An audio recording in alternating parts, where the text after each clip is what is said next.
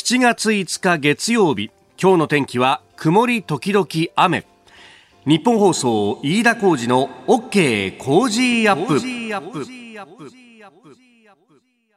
朝6時を過ぎました。おはようございます。ニッポン放送アナウンサーの飯田浩司です。おはようございます。ニッポン放送アナウンサーの新行市佳です。ニッポン放送飯田浩司の OK Cozy up。この後8時まで生放送ですえー、金曜日に放送を終えまして、まあ、その後のね、えー、この関東のお天気というものを見てると、まあ、東京で暮らしていてもかかなり、ね、雨が激しいなという感じはありましたが、はい、まあ、それ以上に、えー、線状降水帯が発生したんじゃないかと言われておりますが、えー、神奈川の西部からあ伊豆半島というところ非常に激しい雨が断続的に降り続きましたあの静岡県の、ね、熱海市では大規模な土石流が発生しました。えー、正確な、ね、安否のわからない人の把握というのが難しいと、まあ、あの考えてみると、まあ、私の両親などもそうですが一人暮らしをしていたりとかあるいは夫婦二人暮らしとかであるとこれあのね、あの行方不明というのがこう勘定されるのはこう行方がわからないんですっていう、まあ、親戚などからのね、えー、申し出があった人を数えるとこうなるということなんですが、あのまあ、過疎化の進んでいるところの場合というのは、まあ、そういうこう情報がない中で今、住民基本台帳をひっくり返してであのここにこの人が住んでたかもしれないぞというところから、えー、割り出しているということなんですけれども発災からまもなく72時間を迎えるということにもなりますので今まさに、えー、現場必死に必死に、えー、警察消防も含めて自衛隊も出ておりますが1000人体制でというようなことが言われておりますけどもね本当に、うん、あの一人でも多くの方々を救助してほしいなってまさにそこを今は祈るのみだというところです。あの現地の様子等々についてはですね、えー、今日は、えー、地元静岡放送の記者の方本当に取材も忙しい中ですけれども、えー電話をなんとかつなぐ機会というのを得ました、はい、7時30分頃のコーナーで、えー、現地の様子を聞いていきたいと思います。でこの番組始まったのが2018年の4月の2日でありました。でそこからもう3年余りが経過するんですけれども本当に毎年この7月あたりに入ってくると土砂災害の、えー、ニュースを、えー、報じるということに、えー、なりなっているなということを非常に思うところです。2018年はあの地震もそうでした。あの大阪でも地震があったしそれから北海道胆振東部地震もありましたが、えー、夏のあたりには瀬戸内広島あるいは徳島というところで非常に大きなえー、災害があったということ。そして2019年は夏こそ、ね、大きな、えー、水害はなかったですが台風15号南房総直撃台風19号、えー、これが関東縦断しさらには福島のあたりにも大きな被害をもたらした。で去年はあの熊本の球磨川の、ね、氾濫という豪雨があったと。そして、えー、今年熱海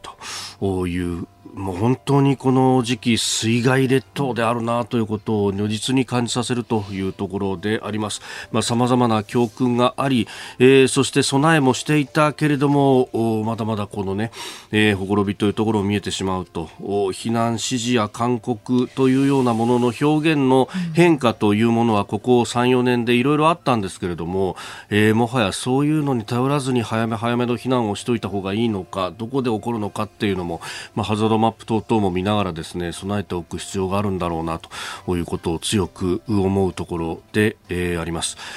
あのー千葉でもそうでしたし、あるいはあの私の育った横須賀でもですね、まあ、逗子のあたりですけれども、高速道路、横浜横須賀道路のね、えー、のり面が崩壊したなんてこともありましたし、また、あの、神奈川の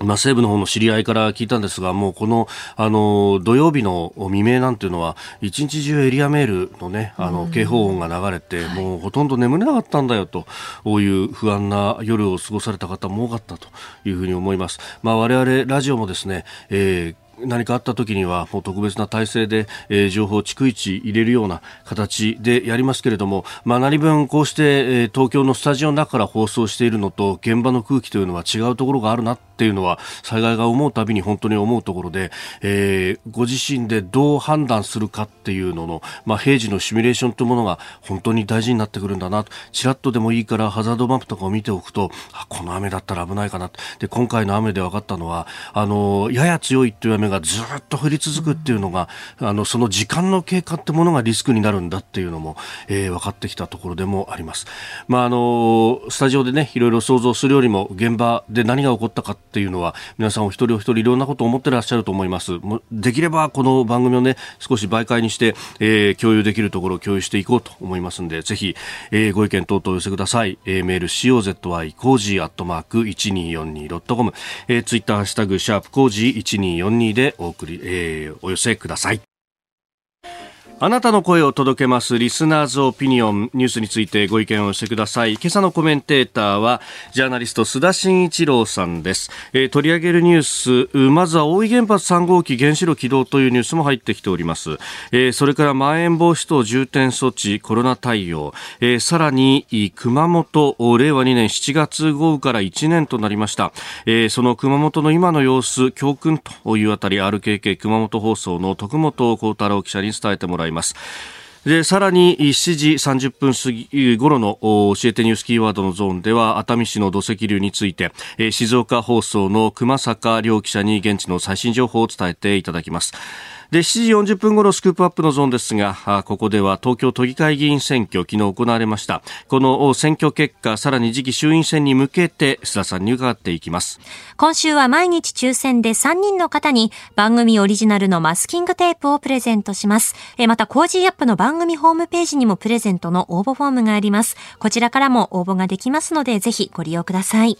いただいたオピニオンこの後ご紹介します。本音のオピニオンをお待ちしていますここが気になるのコーナーです。スタジオに長官各紙が入ってまいりました。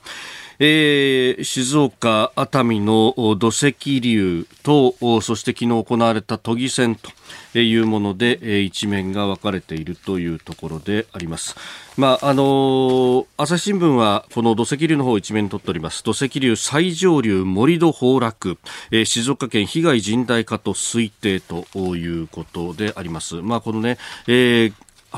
こう土石流が始まったあたり発生源となった山の中では宅地の造成により盛り土を含む大規模な崩落が起こっていた、まあ、その盛り土がなかったらここまで大規模な崩落にならなかったんじゃないかというようなことも指摘されていますが、まあ、これが直接的な原因であったかどうかというのは、まあ、今後また、えーさまざまなね、科学的な調査が行われるというところですので、まあ、現段階でそこをですね、まあ、あの、うんぬんするというのはちょっとまだ早いかなというところも思います。まあ、それよりも、この、被害者の、まあね、行方不明になっている方々の救助と、そして、まあ、被害を受けた方々の生活の再建というのが、まずは最優先だろうと思います。あの、おそらく、まあ、行政でですね、あの、罹災証明等々が出て、で、それによって、まあ、様々な、あの、支援が、えー、金銭的な面でもなされるということがあると思いますけれども、まあ、他方、この、まあ、避難所にね、今、身を寄せていらっしゃる方に関しても、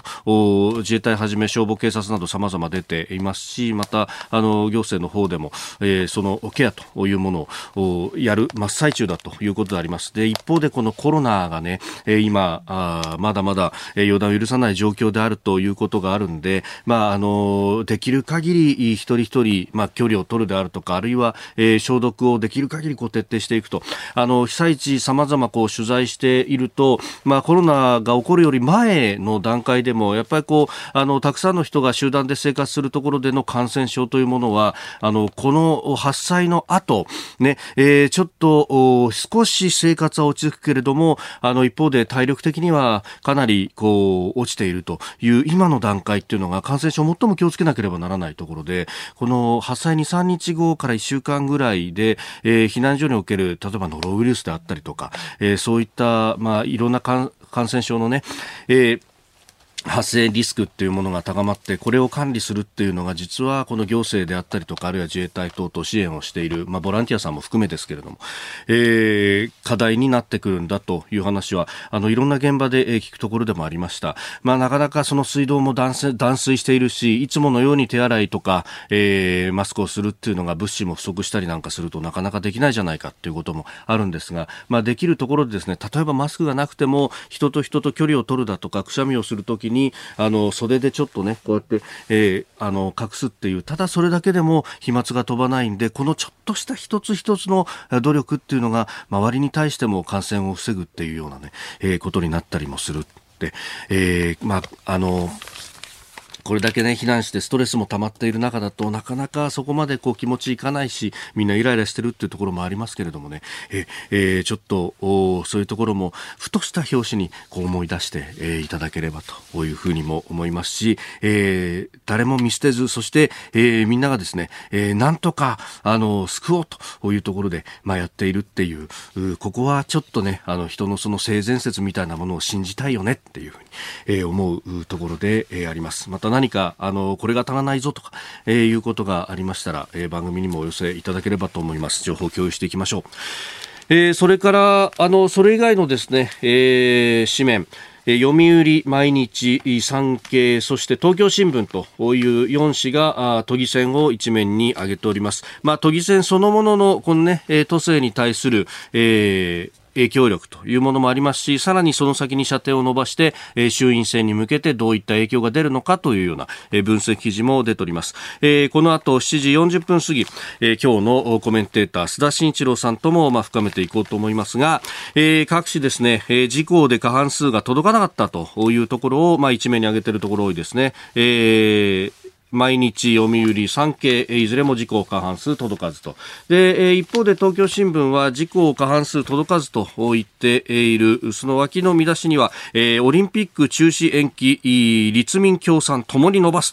というところも一面に書かれております。立憲がプラス7で15共産は1つ伸びて19と、え、自民党はプラス8で33と。ただ過去2番目に少ない、えー、議席数だったということです。都民ファーストは、まあ、前回と比べると15議席下げたんですが、えー、それでも31議席ということで、えー、第一党の自民党とは2議席差に迫ると。で、公明党は立候補した全員が当選ということで、まあ、これも事前のね、調査では危ぶまれていたところもあったんですが、えー、なんとかなんとか盛り返してきたというようなことも報じられております。まあ、この情勢分析は後ほどというところです。えー、そして気になる記事、ちょっと軽めに時間もあまりありませんので、はい、えー、日経新聞がですね一面のまあ4番手ぐらいの記事で載せているんですが中国のですね、えー、DD、えー、DD 中心というこれはあの配車アプリですね中国の配車アプリ最大手なんですが、えー、ここがあの個人情報の収集と利用に関する法律や規則の重大な違反で、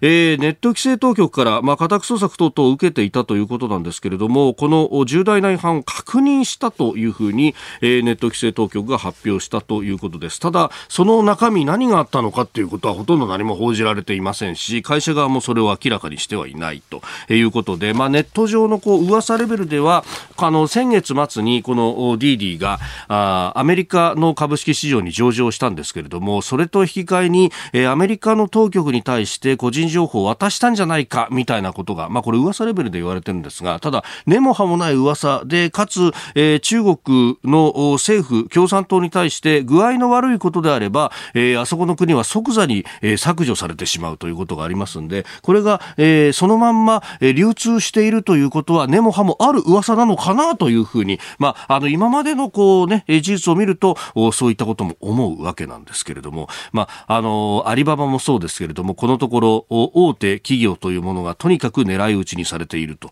いうようなこともある。その上、ネット企業というものがとにかく狙い撃ちにされているということもある。えー、さらに言うとですね、えー、アリババもこの DD もですね、実は、えー、日本のソフトバンク系の会社が出資をしているなんていうこともですね、同じように符合するなというふうにも思うんですけれども、まあ、あのこの辺ですね、7月1日に、えー、例の習近平氏の演説等々もありましたが、中への引き締めというものは、えー、さらに強まっているのかということを如実に感じさせるニュースでありました。以上、ここが気になるでした。ここが気になるプラスです。この時間からコメンテーターの方々にご登場いただきます。今朝はジャーナリスト須田慎一郎さんです。おはようございます。はい、おはようございます。よろしくお願いいたします。はい、お願いします。えー、都議選の結果、あるいはこの土砂災害について、まあ、後ほどね、7時台にも、えー、詳しく掘り下げていこうと思いますが、えー、今日まずこの時間はですね、関西電力が大井原発3号機の原子炉起動というニュース、まあ、関電に関しては、須田さんずっと取材もされていらっしゃいます。はい。あの、この件に関して言うとですね、やっぱり、うん、えー、2050年、はい、えー、実質、ね、温室効果ガス排出ゼロっていうね、うん、えー、目標があって、で、2030年まででに、はい、まあ言ってみればですね、えー、まあ当初26%にね、えー、削減しますよと。うん、で、現状では、えー、先だってはですね、日米首脳会談で、えー、40%を超える削減と、率を示したということで、これかなりですね、そのことに大きく影響されていることは間違いないんですね。じゃあ、それをいった、えー、温室効果ガス CO2 の排出量を削減するっていうためには、はい、えー、なんで実現するかというと、まあ、これいくつかシミュレーションが内々でされてましてね、政府部内で。はい、もし、えー、原発ゼロの場合はどうしなきゃならないのかっていうと、えー、あの、言ってみればですね、二つポイントあるんですよ。はい、で、一つがですね、再生可能エネルギーを、えー、まあ、どんどんどんどんですね、え導入していかなきゃならないだろうと。えー、例えばですね、この再生可能エネルギーで、はい、えー、期待できるものっていうのは2つあって、1つは、うん、えー、陸上のですね風力発電、でもう1点がですね、はい、えー、まあ、太陽光パネル、太陽光発電ということなんですが、これをやるとですね、うん、えー、まあ言ってみればですね、現状よりも数倍、その、えー、施設って言ってるのかな、えー、を設置していかなきゃならないということで、ええ、これ現状としてはですね、そんなにスペースがあるのかどうなのかっていう問題と、で、ね。はい、もう一点がですね、コスト的に合うのかどうなのか。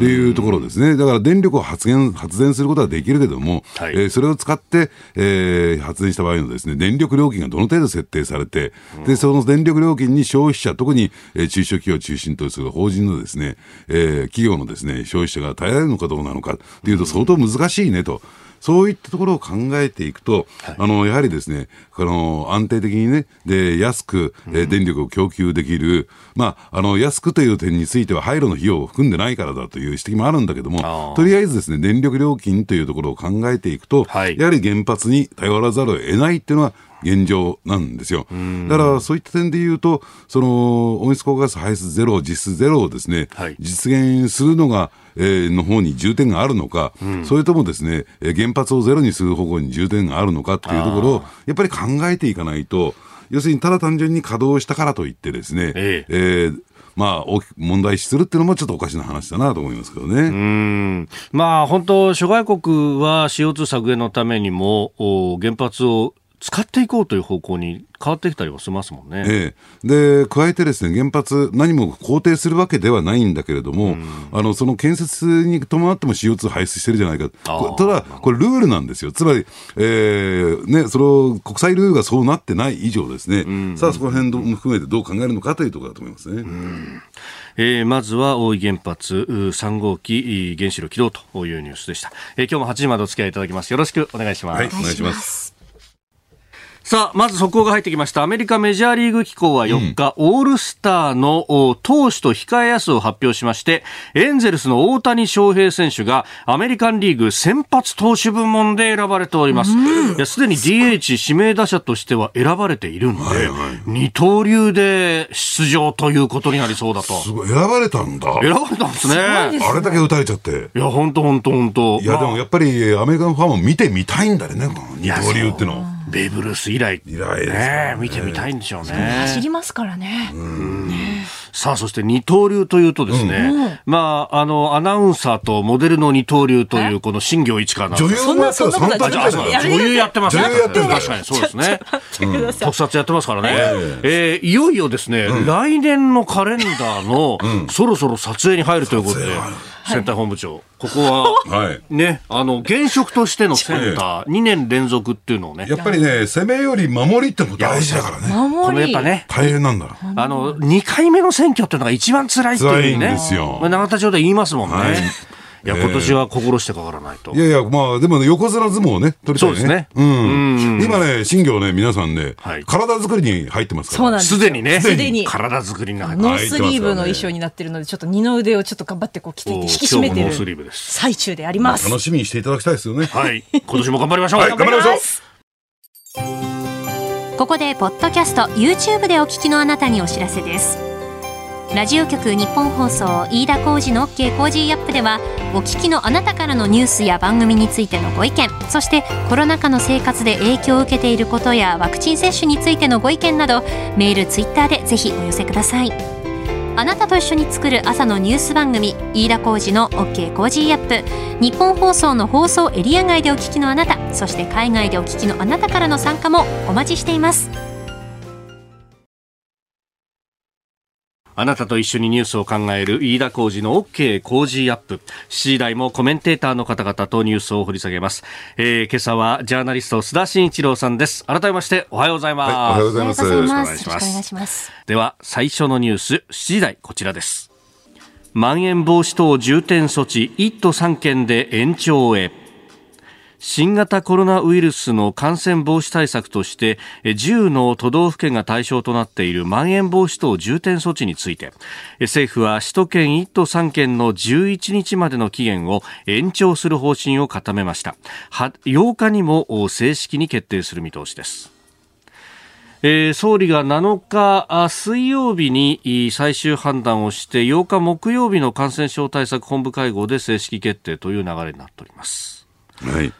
あのやっぱりね、東京都がね、やっぱり感染拡大がね、勢い増してますからね、まあこういった判断というのは適切であり、でなおかつですね、やっぱりあの経済圏としては一体化している、人の流れ、物の流れ、ね、あのが、ね、行きが多い、やっぱり一都三県にですね、一体化して取り組むっていうのは、これも正解。ただどうなんでしょうね、やっぱりね、ここで見ていかなきゃならないのは、その一方で、これまでと状況違うのは、やっぱりワクチン接種がね、特に高齢者に向けてどんどんどんどん進んできていますよと。うん、で、やっぱり、えー、数字の上で見るとですね、はい、高齢者の重症化が抑えられているという点で、ワクチンの効果、えー、狙いというのが一定程度実現できてきているのかなと思いますよね。はい、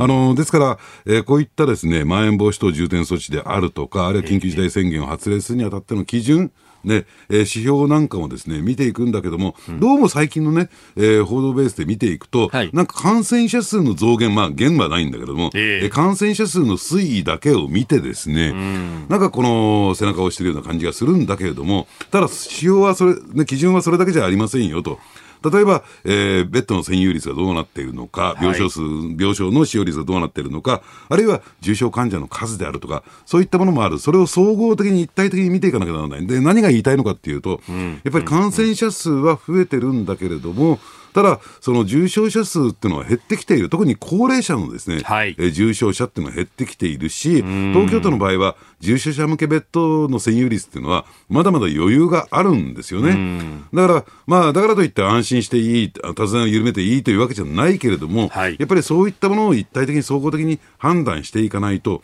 やっぱり、この緊急事態宣言になると、はい、えー、例えばアルコール類の、ね、提供の禁止であるとか、あるいは営業時間の短縮要請であるとか、そういったところで経済に対する影響があまりにも大きすぎるんですよ。で、これが長期間に及んでくると、やっぱり相当なダメージがこれ負うようになりますからね、やっぱりその辺のバランスを考えていかなきゃならないんだろうなと思いますね。うん。まあ、本当ね、あの指標としてさまざ、まな数字が出てきてますけれども、うん、今後はだからその新規の感染者の数というよりは、重症者のベッド数であるとか、あるいは重症率であるとか、まあ、そういうところにだんだんとこの判断のベースもシフトしていくという形、ね、シフトしていくべきなんですよ。ただ、どうなんでしょうね。あのね、都民からすると、はい、あるいは、えー、市民からするとですね、感染者数が増えたら大変だっていう、以前の状況と同じようなイメージ捉えてしまうから、その辺はね、政治の判断がきちんとしていくべきじゃないかなと思いますよね。まあ、その辺、そのね、どこまで根拠がっていうところが、うん、なんかこのところのそのね、3回目の緊急事態宣言とか、あるいはその解除に至るプロセスとかで、ちょっと不透明になってきてるのかなっっていうふうにね、えええ。ー、何かこう世論の動きを見ながら判断してるんじゃないかというような、えー、指摘もありますが、この辺はどうですか、えー、おっしゃる通りなんですよ。だから本来であるならばね、えー、どうなったら、えー、ステージ3、ステージ4になったら、えー、要するに緊急事態宣言等々の対応を取るというルールがあるんだから、そういったルールを守っていかないと解除するときもですね、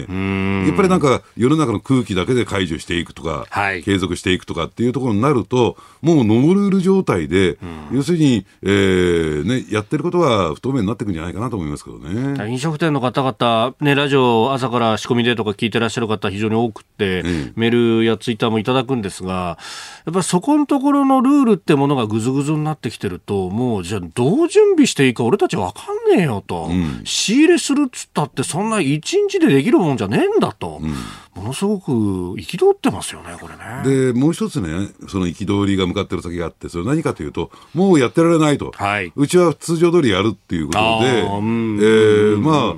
あ、あの、私も昨日ですね、ちょっと見てきた都内のあるところではですね、今日い。つまで、はい、何時までやってるんですか、うん、あ、今日11時半までやってます。明日は、もう24時間やりますみたいなね。ところ出てきちゃってる。やそうで、そっちの、その方が儲かったりするわけですよね。そうなんですよ。満席ですよ、そういったお店。あね、そうすると、えー、言われた通りですね、指示通り休んでいるお店にしてみたらですね、なんか非常に強い不公平感っていうのを感じるわけですよ。しかもですよ、協力金来ないんだから。ああ。まだ。ね実際の振込率っていうものが非常に低いということも言われてますよね。ええだからその点考えてるとね、振込率というところについては、東京都はもう公表してないでしょ。うんうん、自分たちの手落ちといったらいいのかな、はい、えミスをですね、うん、えー、オープンにしないためにですね、はい、そういったものを、えー、公表してないっていうのも、これも問題だと思いますよね。うん、えー、まずは新型コロナ対策についてでした。えー、この時間取り上げるニュースはこちらです。令和2年7月豪雨から1年、熊本県の今。去年7月に発生した令和2年、えー、7月豪雨から昨日で1年となりました。甚大な被害を受けた熊本県では昨日人吉市八代市津奈木町で犠牲者追悼式を実施。熊本県内で亡くなった方は67人行方不明の方が2人。現在もおよそ3700人が仮住まいを続けています。去年7月に発生しました令和2年7月豪雨ではおよそ1ヶ月にわたって全国で集中豪雨が続きまして多くの地域が被害を受けました、えー、特に被害の大きかったのが熊本県、えー、南部の球磨川が氾濫したとね、えー、いうこと記憶に新しいところではあります。えー、新、この豪雨災害から1年という熊本県の模様ですね、えー、この時間 RKK 熊本放送報道部の、えー、徳本幸太郎記者に伺います。徳本さんおはようございます。はい、おはようございます。よろしくお願いします。ます今、熊本天気いかがですか？はい、今日はですね、あの小雨が降ったり止んだりで、まあ、空も明るかったので、この後晴れそうです。ああ、あのー、ね、関東のあたりはまた豪雨災害ということで、まあ、あの熊本でも、まあ、その模様も報道されてますよね。ええええぱりあれを見るとですね、はい、あのどうしても去年の7月のことを思い出してしまいますよね。そうですよね。このまあ被害ね、えー、発災が土曜日だったということ、この熱海の土砂災害ですけど、あの去年のね、えー、はい、災害直後から徳本さんあの被災地、えー、取材入られたと思いますが、ええ、この直後住民の方々がまあ困っていることだったりとか、今必要なものってどういうものだと考えられますか？やはりその一番はインフラあ、ライフラインだと思うんですね。えー、で電話がちゃんと通じるのか、食事が、えー、できるのか、それから次に大事なのが、やはり、えー、今後の見通しをある程度早くあの示してあげることじゃないかなと思いますけどね。さあそして熊本、この南部は去年の災害から1年となりました、はい、ここまで、まあ、あのずっと取材続けてらっしゃると思いますが、どういった思いがありますか？はい。あのまあ、今振り返ってみますと、えー、まあ、ここまでの被害になるとは、まあ、当時、私も想像がつかなかったというのがあの率直な思いなんですね。あの日あの県内で、えー、記録的短時間大雨情報が出まして、はい、私も午前3時ごろ会社に出社しまして、でその後あの球磨川を目指して八代市に向かったんですね、はい、で八代市はあの下流域になるんですけれども、えー、まあ、下流域ですらも見たこともないような濁流でしたので、あ上流はもっとこれ大変なことになってるだろうなとは思ったんですが、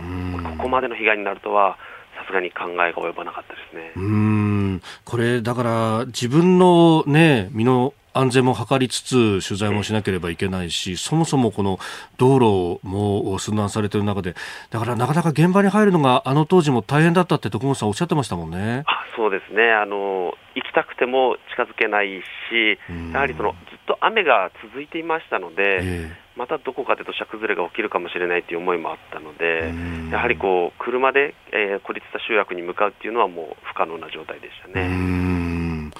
えー、そして昨日は人吉、八代、さらにつなぎ町で、えー、追悼式が開かれたそうですが、はい、取材されましたか？あえーとですね、私はあの会社にいて、あの、ええ、他の記者が原稿を上げてくるのをちょっとあのずっと待ってたような状況だったんですけども、どういった状況でしたか、昨日の、えーと、はい、昨日はですね、えー、一番、ま、あの亡くなった方が多くいるあの人吉市ではですね、はい、午前10時から追悼式が行われまして、まあ、遺族の方々も参加しました。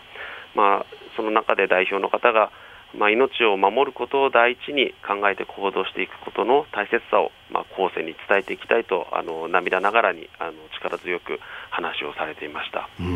えー、合わせてあの川島育夫熊本県知事も参列しまして、はい、まあ、創造的復興と、えー、被災者の心の復興に取り組むとあの決意を述べられていました。うんその、まあ、復興のね、えー、道筋というところで、まあ、特に氾濫してしまったこの球磨川に関してはあのまず堤防を直すところから始めないといけないですよね。そうですねですが今、今とにかくえー、一番早くやったことっていうのが、はい、あの川床の掘削なんですね。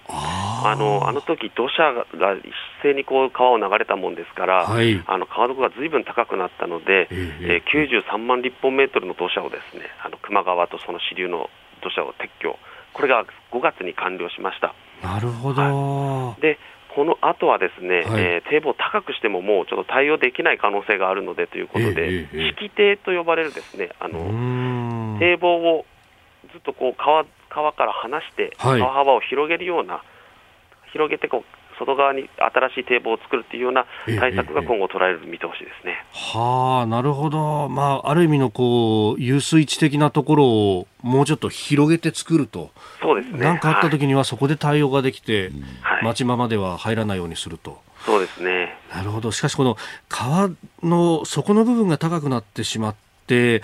そこをある意味現状復帰するまででもこの5月までかかったということなんですね。そうなんです。なので、とにかくまず今緊急的にできる対応としてやっぱりその川床を下げるということしかできないので、これはこの今の梅雨の時期に対してのまあ対策の一つということですね。なるほど。あの道路、鉄道あたりはいかがですか？はい、道路に関してはあの球磨川沿いには国道219号線という、まあ、大動脈が通ってるんですけども、はい、これがあの甚大な被害を受けまして、えー、現在1年経ちまして、応急的な復旧が進んで、ですね地元の方々は通ることができるようになりましたけれども、まだ一般通行ができません。で球磨川には10の橋がかかったあのいくつも橋があるんですけども、10の橋が流されてしまって、ですね、はい、今、4つ仮の橋が架けられました。であとはその JR について視察船というものがあるんですが、これは県の治水対策もあるので、まだどうなるか決まっていません。なるほど、はい、さあスタジオには須田慎一郎さんもいらっしゃいます。はいあのあ須田慎一郎です。よろしくお願いします。よろしくお願いします。はい。あのこの、ね、洪水に関して言うとですね、はい、やっぱりあの川辺川ダムの存在というのが、はい、やっぱりあの当時もですね1年前も、えー、大きくクローズアップされたと思うんですが、はい、結果的に現知事はですね、はい、えー、建設、まあ、穴開き方式といって従来のものではないけれども、あの建設にスイッチを、ね、切り替えましたよね。でただ、過去を見ていくとね、えー、この地域っていうのは、まあ、熊本県全域かもしれませんが、この川辺川ダムのですね建設をめぐって大きな政治問題、選挙になるたびに争点になってきたわけなんですけれども、はい、これ、有権者、県民の方の受け止め方ってのはどうなんですか、やっぱりやっぱりダム建設に対して、えーね、支援、支持してるんでしょうか？えーと、これはですね意見がやはり分かれていまして、あの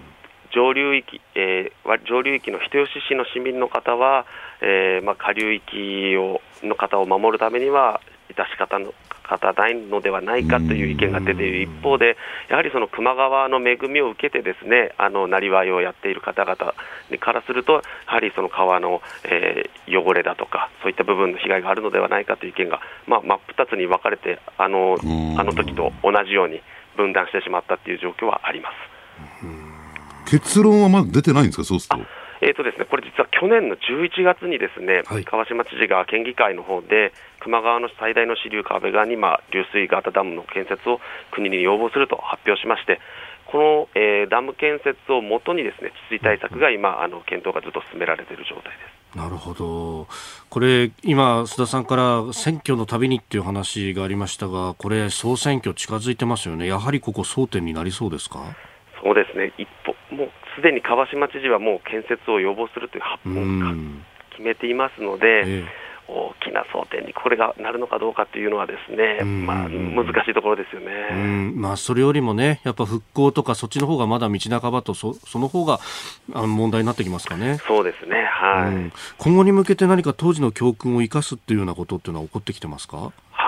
今、熊本県はですねあの特にソフト面をさらに強化しようとしていまして、はい、まあ、マイタイムラインの作成をあの各自治体、えー、住民に呼びかけて取り組んでるんですね、これはいわゆる、まあ、自分の家族の避難行動計画を作ろうというもので、えー、現時点ではやっぱりハードの対策が時間的に追いつかないので、はい、まずは、えー、このマイタイムラインを作って、えー、自分の命は自分でまずは守りましょうというあの取り組みを進めているという状況です。なるほど。自分の周りでこれが起こったらこうしよう避難しようとかそういうことをこうあらかじめ決めておくということですね。そうです。はい、さあ最後に、えー、徳本さん全国の皆さんに伝えたいことをお願いします。はい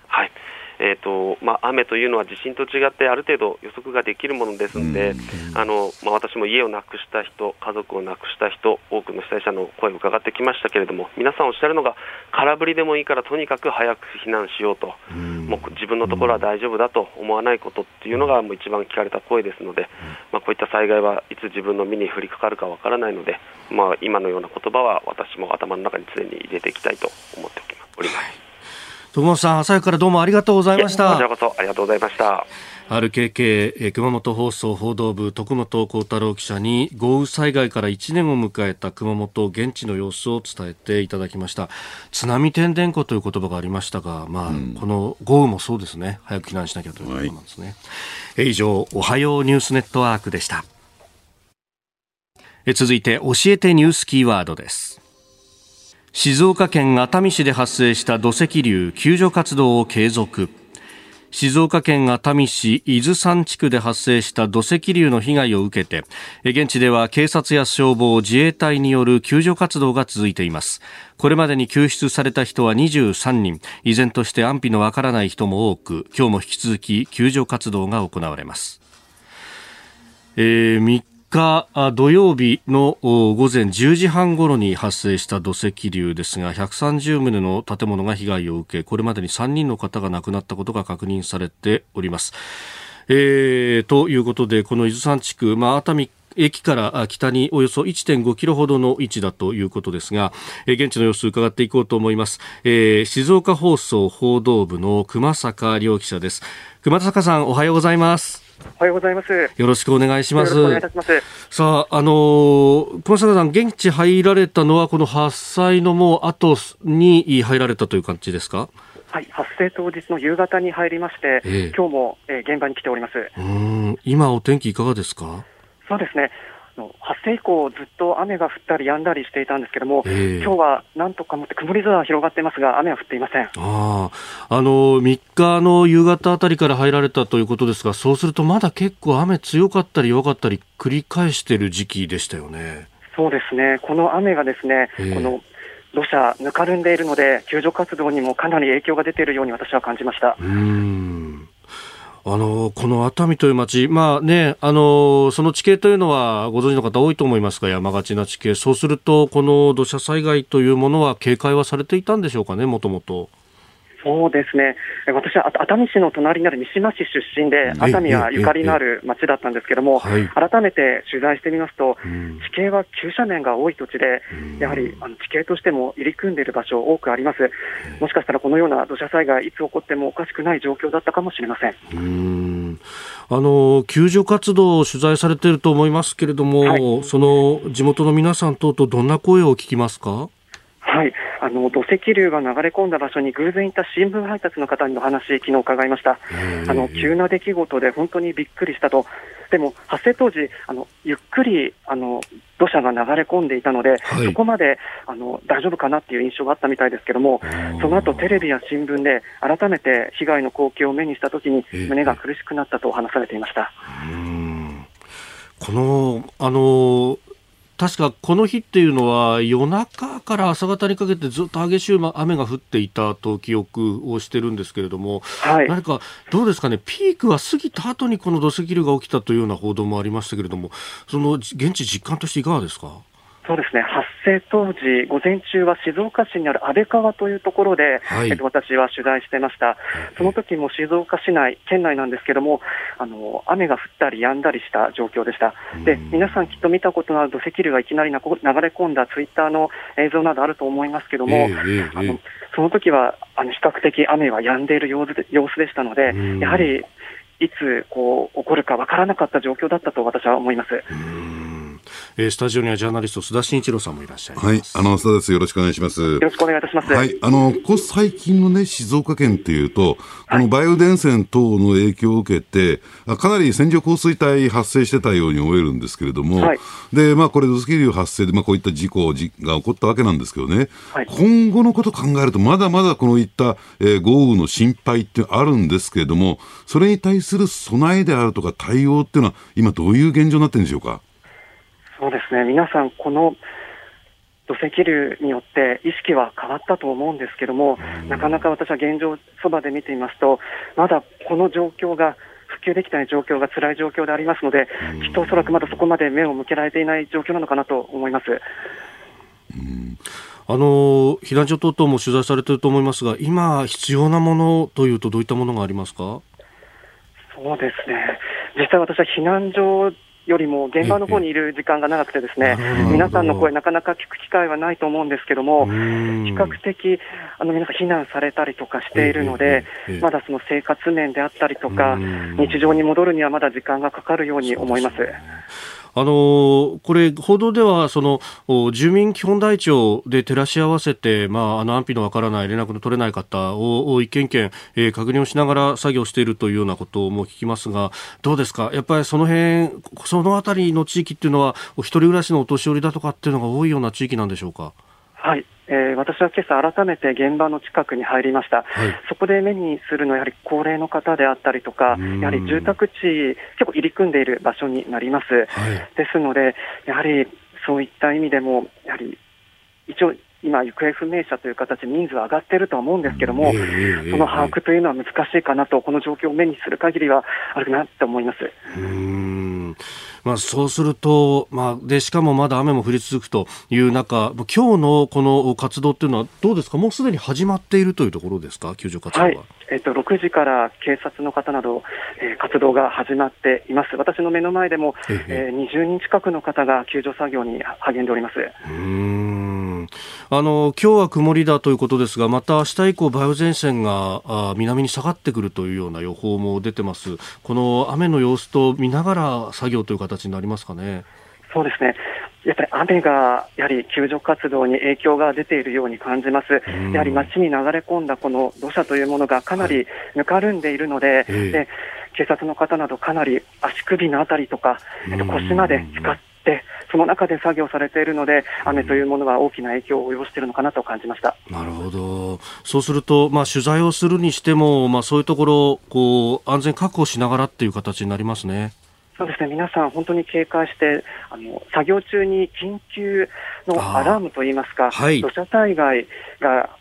険が発生する恐れがあるというときには、時折、昨日も3回ほど鳴る機会がありました、そのメールが鳴りますと、皆さん、一斉に安全な場所に確保するなど、あの無理のない範囲で作業を行っていることが分かりますなるほど、分かりました。あの熊坂さん、ご自身も気をつけて取材続けてくださいね。はい、ありがとうございます。すみません、あの忙しいところ、どうもありがとうございました。はい、ありがとうございました。えー、静岡放送報道部熊坂亮記者に伺いました。作業中にもエリアメールが来て、でもう退避だっていうことになると、まあこれを繰り返さざるを得ないってことですよね。うん。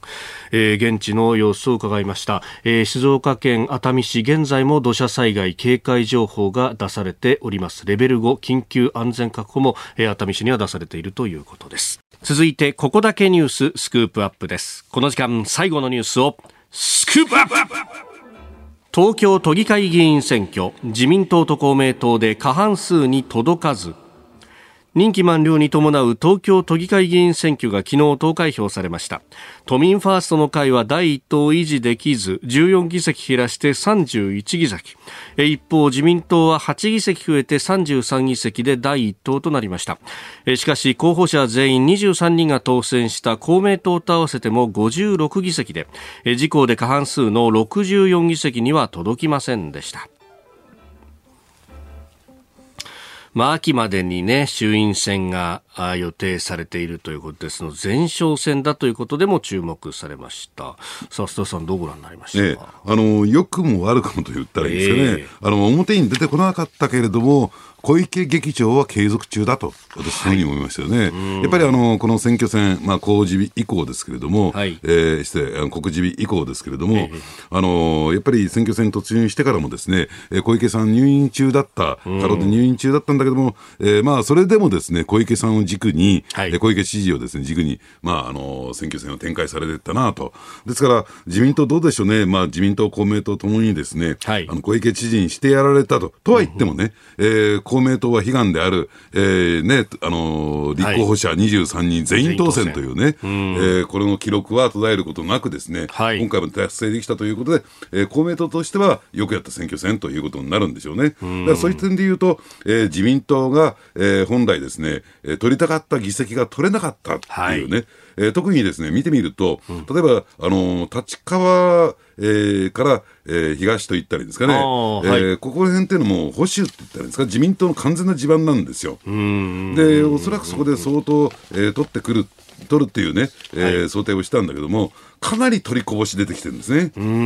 だからそこで取り切れてないっていうところがやっぱり自民党のですね、自分たちの地盤で組織がきちんと固められたのかどうなのかっていうところが一つ大きなポイントとしてあるんじゃないかなと思いますね。まあその辺のね、こう要因としてこういろんなことが言われてます。まあオリンピックに対しての正規であるとか、あるいはその経済対策であるとか、ワクチンの接種の進み具合だとかっていうのが指摘されてますが、どういったところがありますかね？やっぱりオリンピックっていうのはですね、やっぱり大きな影響を与えたんだろうなと、まあ、対立軸という点で言うとね、はい、あのどうなんでしょうね、やっぱりオリンピックを、えーかいね、開催を見送るべきじゃないのか、延期すべきじゃないのかという主張するグループと、政党とですね、はい、えー、まあえー、それ、まあ、予定通りにというね、まあ、あの主張する政党に分かれた、はい、これよく考えてみるとどうなんでしょうね。あの私たち、私ね、考えるに、やっぱり今回の都議会議員選挙、議員のですね、任期が4年なんですから、4年間、これからの4年間を考えて、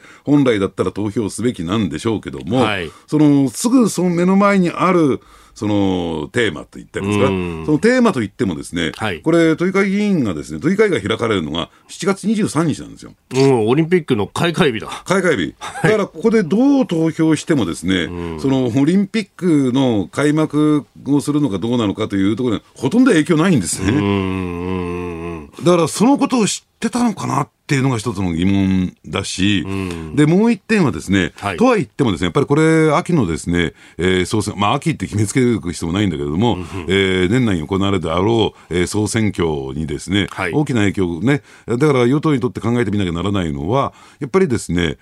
今の有権者っていうのは目の前にある問題、うん、えー、これに対して一番興味関心を持ってるんだって、それ以降のね、はい、話をいくらしてみたところで響きませんよと。うん。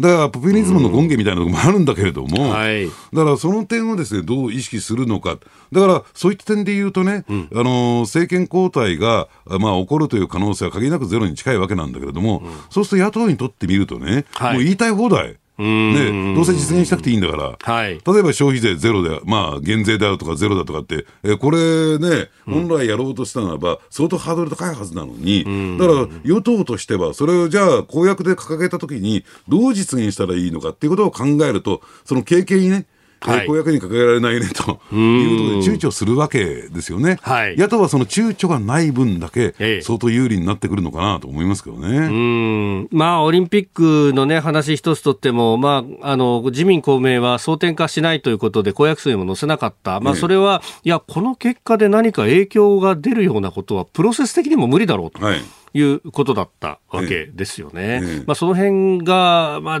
浸透どこまでしたのかっていうような、まあ、本来はそこから解き起こして議論をして、だったらもっと先の話をしようよっていうふうに議論をしていくべきだったんだろうなというところですね。まさに、あの、飯田さん今言われたようにね、うん、争点化を避けた、はい、えー、というところで言うと、逃げたというふうに受け止めてしまうわけですよ。はい、えー、だからそこはね、きちんと議論していくべきだし、だから、あの、その前段としてね、あの、静岡県知事選挙、はい、えー、現職の川勝知事が圧勝しましたよね。うん、で、あれを見てもですね、やっぱりその、リニアをね、はい、建設するのかどうなのか、要するに、えー、そのね、水源の問題をどうするのかっていうところを、ワンイシューで川勝知事は訴えたんですよ。はい。で、それに対して、そこが争点化してくると、うん、えー、これは結構有権者の反発を受けるということで、対立候補はそれを避けたんですね、はい、自民党の候補は。だから結果的に逃げたというふうに、だから最近の傾向化すると、ええ、その一つポイント絞ってね、その有権者の心に一番響くテーマというところを選んで、えー、展開するっていうのは、やっぱりあの勝利の一因になってくるのかなと思いますけどね。うんそうすると、まあ、その先のね、えー、衆院選がどうなるというところですが、まあ、オリンピックが終わった後、ね、まあ、となると、まあ、何を争点に取るのか。っていうのはなかなか難しくなっていますもんね。そうですね。だからそうなってくるともうあのね新型コロナウイルス対策というところで、ワクチンと経済、そうワクチンと経済で特に、えー、ワクチンがじゃあ、えー、行き渡っているのか。じゃあ、えー、経済立ち直っているのかというところになってくると思いますけどね。それから、あの、東京新聞は一面の見出しのところで、えー、立民と共産党の共闘が成功したんだということも大きく出しておりますが、この辺の野党の選挙戦術ってどうだったんですか、うん、いや、もうそれはね、えー、立民と共産党は、うん、えー、まあ、ガブガブリオスと言ったのかな、うん、まあ、完全に連携を組んで、はい、まあ、今回やりましたというところなんですけども、そもそもですね、それほど、えー、東京都内って、えー、連合の力が、まあえー、その立民と、えー、共産党の共闘という点では、連合がですね、いい顔しないんですよ。立憲民主党のですね、えー、支援団体の、はい、一番大きなね、支援団体ですけれども、で、まあ、その辺についてはですね、見て見ぬふりをしたんだろうなと。で、そういった点で言うと、これは国政とは違うというね、はい、スタンスなんだろうと。だからこれはそのまま野党共闘が国政へシフトするかどうかっていうのは、ちょっと別問題じゃないかなと思いますけどね。う